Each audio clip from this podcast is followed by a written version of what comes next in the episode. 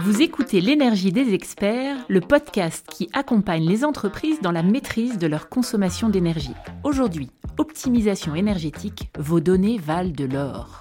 Alors moi je suis présidente d'un syndic et on a fait voter à la dernière AG l'installation d'une GTB et honnêtement on le voit direct sur nos factures. Moi je suis responsable technique d'un EHPAD. Des données énergétiques? Euh, non, je crois que j'en ai pas. Oui, on a mis une place une euh, GTB. Même mon responsable informatique est rassuré car euh, toute l'infrastructure est complètement externe à notre réseau. Savoir, c'est pouvoir. Connaître sa consommation d'énergie, c'est avant tout être capable de mieux la contrôler. Par exemple, savoir qu'on consomme bien plus qu'on ne l'imagine quand on est absent ou pendant les horaires de fermeture de ses bureaux, ça peut être utile pour faire de vraies économies. Les systèmes de collecte de données permettent donc aujourd'hui d'avoir accès à tout un panel de data précises et pertinentes qui peuvent aider à optimiser notre consommation d'énergie. Aujourd'hui, nous explorons l'univers des données énergétiques, leur provenance, leur utilité, leur nature et leur importance. Pour nous éclairer sur ce sujet, nous avons invité Michael Hannois et Julien Michet, experts énergie. Bonjour Michael, bonjour Julien. Ravi d'être à vos côtés aujourd'hui. Commençons par le début. Qui êtes-vous? Bonjour, alors je suis Michael Hannois, je suis le directeur commercial B2B d'ENI et également le président d'Enera Conseil, le bureau d'études d'ENI. Bienvenue. Bonjour, je suis Julien Michet, euh, fondateur de la société Enera Conseil et également responsable du pôle automatisme chez Enera Conseil. Quand on dirige une, TPE ou une PME, alors à moins d'être spécialisé effectivement dans l'informatique, en général, la question des données, c'est souvent un casse-tête. Hein. Encore plus si on parle de données qui concernent l'énergie. Donc, aidez-nous un petit peu euh, tous les deux à planter le décor. De quoi parle-t-on exactement quand on parle de données énergétiques? La plupart des entreprises ont l'impression qu'elles ne possèdent pas de données énergétiques ou de données liées à l'énergie. Parce qu'on ne parle pas que de données de consommation euh, d'énergie, mais de données d'usage aussi. Concrètement, on va pouvoir retrouver des historiques de consommation, la consommation de certains équipements, la consommation totale du site, l'ensoleillement, l'utilisation des lumières, etc. Toutes ces données-là, elles existent dans l'entreprise. Aujourd'hui, vous pouvez le voir dans tous les business qui se développent, la data, elle est fondamentale. Vous avez des entreprises qui se lancent dans des nouveaux business juste sur la base de la data. La première capitalisation sur un fabricant automobile, c'est une entreprise de data qui l'a. Donc ce qui est important, c'est de se rendre compte que cette data, elle peut avoir un intérêt. Un intérêt économique, alors pas toutes les data évidemment, mais il faut euh, savoir faire le tri. Il faut être capable de savoir ce qui se passe chez soi pour pouvoir mettre en place des actions. On veut faire des économies d'énergie. Si on ne sait pas comment on consomme son énergie, ça devient très compliqué. Face à la hausse des prix de l'énergie, maintenant les entreprises, ne peuvent plus faire l'impasse sur cette question-là. Elles ont besoin de suivre en temps réel leur consommation et leurs usages. Alors après, moi je voudrais rajouter que euh, on reste très très pauvre, euh, notamment en France, sur la récupération des informations et dans les entreprises, enfin des données, pardon. Hum, parce que j'attribue ça à un problème culturel. On, ne sait pas comment euh, centraliser ces données, les exploiter, les utiliser, et du coup, ce que moi je constate euh, au quotidien dans nos relations avec nos fournisseurs, avec nos clients, euh, c'est un, manque de, connaissance de l'existence de ces données, un manque d'utilisation dans le pilotage des business, des entreprises de ces données, et pourtant elles sont essentielles. Et donc il y a vraiment une culture à optimiser sur ce sujet-là et euh, une aide à apporter aux différentes entreprises, aux différents euh, business pour savoir comment centraliser cette donnée, comment l'utiliser à bon escient et que ça devienne un réflexe, parce que c'est très peu le cas de ce qu'on constate. C'est d'ailleurs pour ça que nous, on développe et on installe des GTB qui peuvent être un point d'entrée de la donnée, qui peuvent permettre de la centraliser déjà. Après, il faut forcément, quand on parle d'exploitation de données, avoir une partie analytique qui peut passer par différents systèmes, et je pense qu'on en parlera un petit peu plus tard. Après, alors justement, avant de centraliser cette donnée et de pouvoir l'exploiter, euh, comment est-ce qu'on la trouve? Comment est-ce qu'on la collecte? Le premier endroit déjà, c'est les compteurs d'énergie, bien évidemment. Euh, tout site, tout bâtiment a un compteur, au moins un compteur électrique et un compteur gaz s'il y a de l'utilisation du gaz. Euh, donc des données qui peuvent être déjà directement récupérées chez les, concessionnaires, Enedis ou, GRDF. Mais après, il y a les données qu'on va retrouver dans les régulateurs ou les, automates des équipements qu'on utilise sur site. Comme le précisait Mickaël euh, juste avant, effectivement, chacun de ces équipements euh, mesure tout un tas d'informations qui peuvent avoir un intérêt dans la, dans, la gestion bah, de ces équipements et du site plus globalement. Alors aujourd'hui, il existe plusieurs solutions pour centraliser ces données et pour, pour les récupérer facilement. Effectivement, c'est plus simple maintenant avec notamment l'arrivée de technologies telles que l'Internet des objets, qui permet d'aller chercher l'information là où elle se trouve en sans fil, sans avoir à retirer une multitude de câbles euh, sur chacun des sites. Euh, et également une euh, multitude de plateformes qui, avec ben, l'augmentation des puissances de calcul, permettent de faire de l'analytique beaucoup plus simplement. C'est très important ce que dit Julien là, parce que, en fait, dans ce qu'on dit, on dit que bah, l'information, elle est partout. Quand elle est partout, elle est nulle part, puisque on va la retrouver soit dans des petits capteurs euh, de la taille d'un téléphone qu'on peut installer aussi pour récupérer notamment la température d'une pièce, etc. Vous avez tous vu ça euh, à gauche ou à droite. Euh, soit dans des passerelles qui sont aussi de, petite taille, qui viennent interconnecter des, équipements, soit directement dans les vannes thermostatiques, vous allez pouvoir récupérer la température et la température de consigne. Tous ces équipements-là, on peut récupérer de la donnée, mais encore faut-il le faire. Donc l'important, c'est d'arriver aussi à mettre en place un système de supervision pour la collecter, cette donnée-là, pour pouvoir en tirer de la valeur. Donc l'installation de ce, genre de choses est assez rapide et, peu intrusive, puisqu'on le fait euh, soit par câble dans, le pire des cas, soit euh, sans fil quand on peut le, faire. C'est toujours un équipement qui est installé par, un professionnel.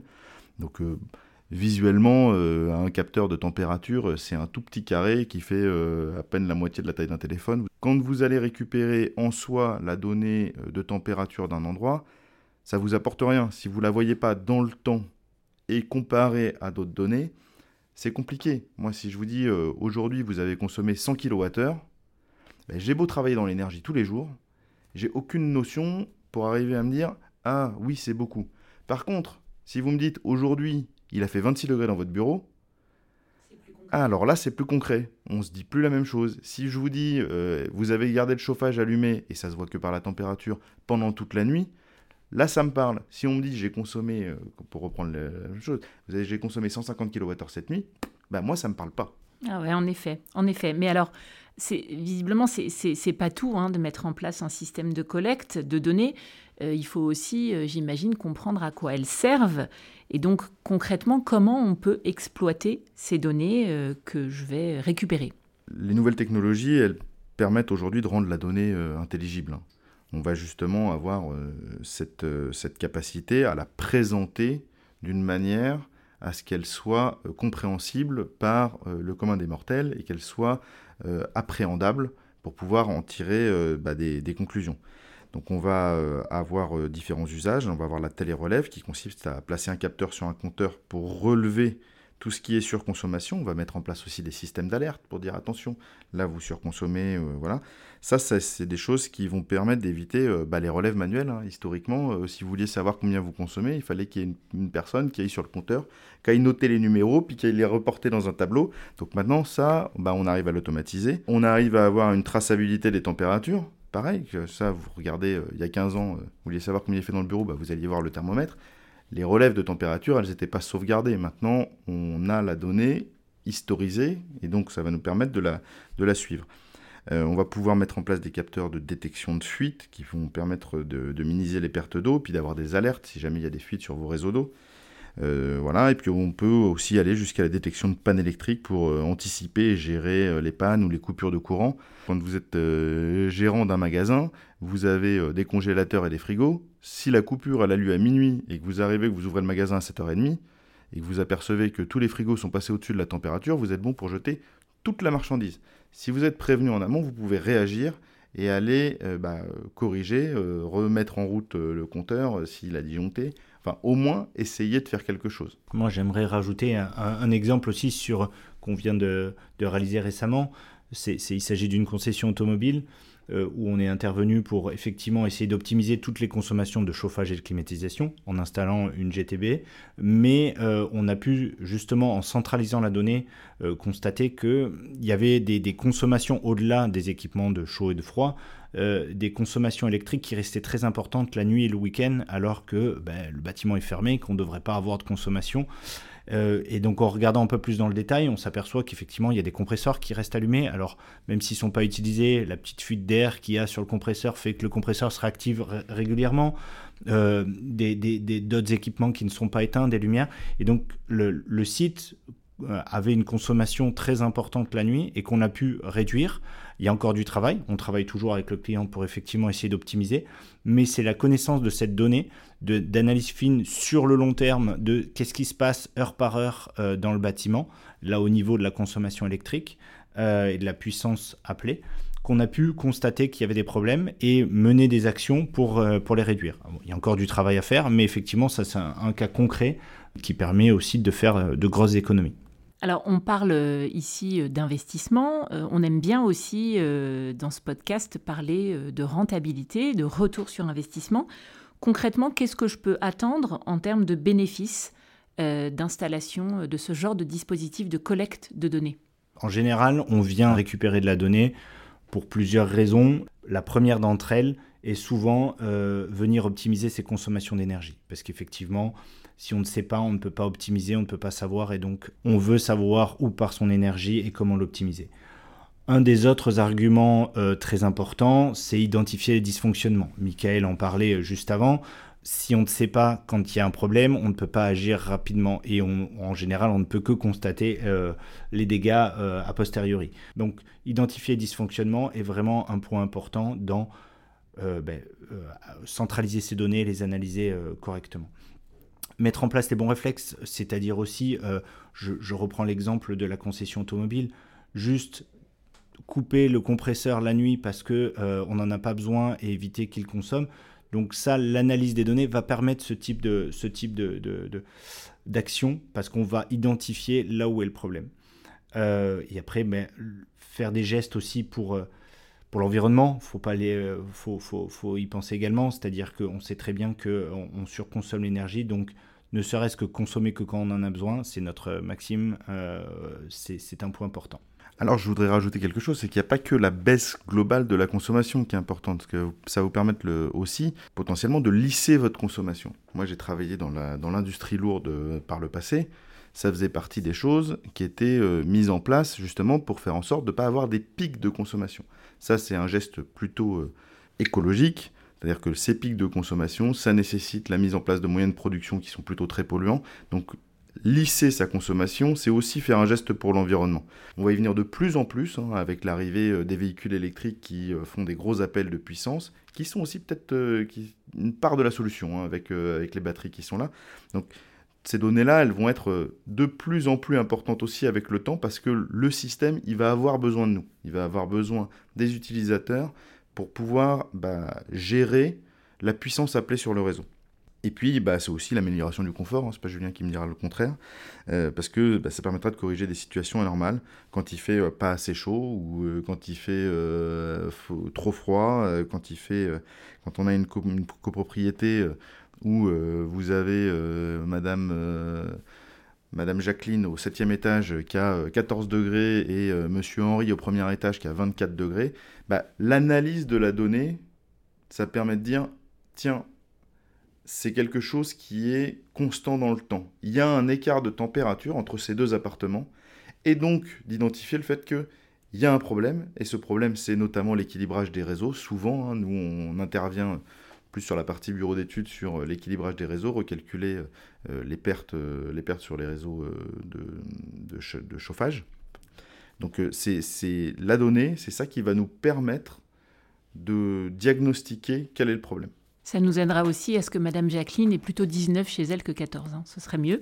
Euh, si vous aviez un conseil à donner à nos auditeurs euh, sur cette, ces collectes de données énergétiques le, point important, c'est c'est très bien de mesurer. Il faut faire attention à ce qu'on mesure.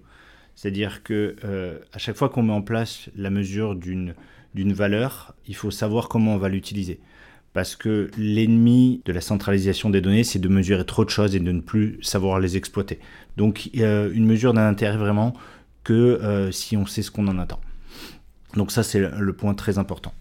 Alors il y a un autre point qui est important, euh, Julien, parce qu'on parle de data là. Quand on parle de data, on parle aussi de sécurité des données.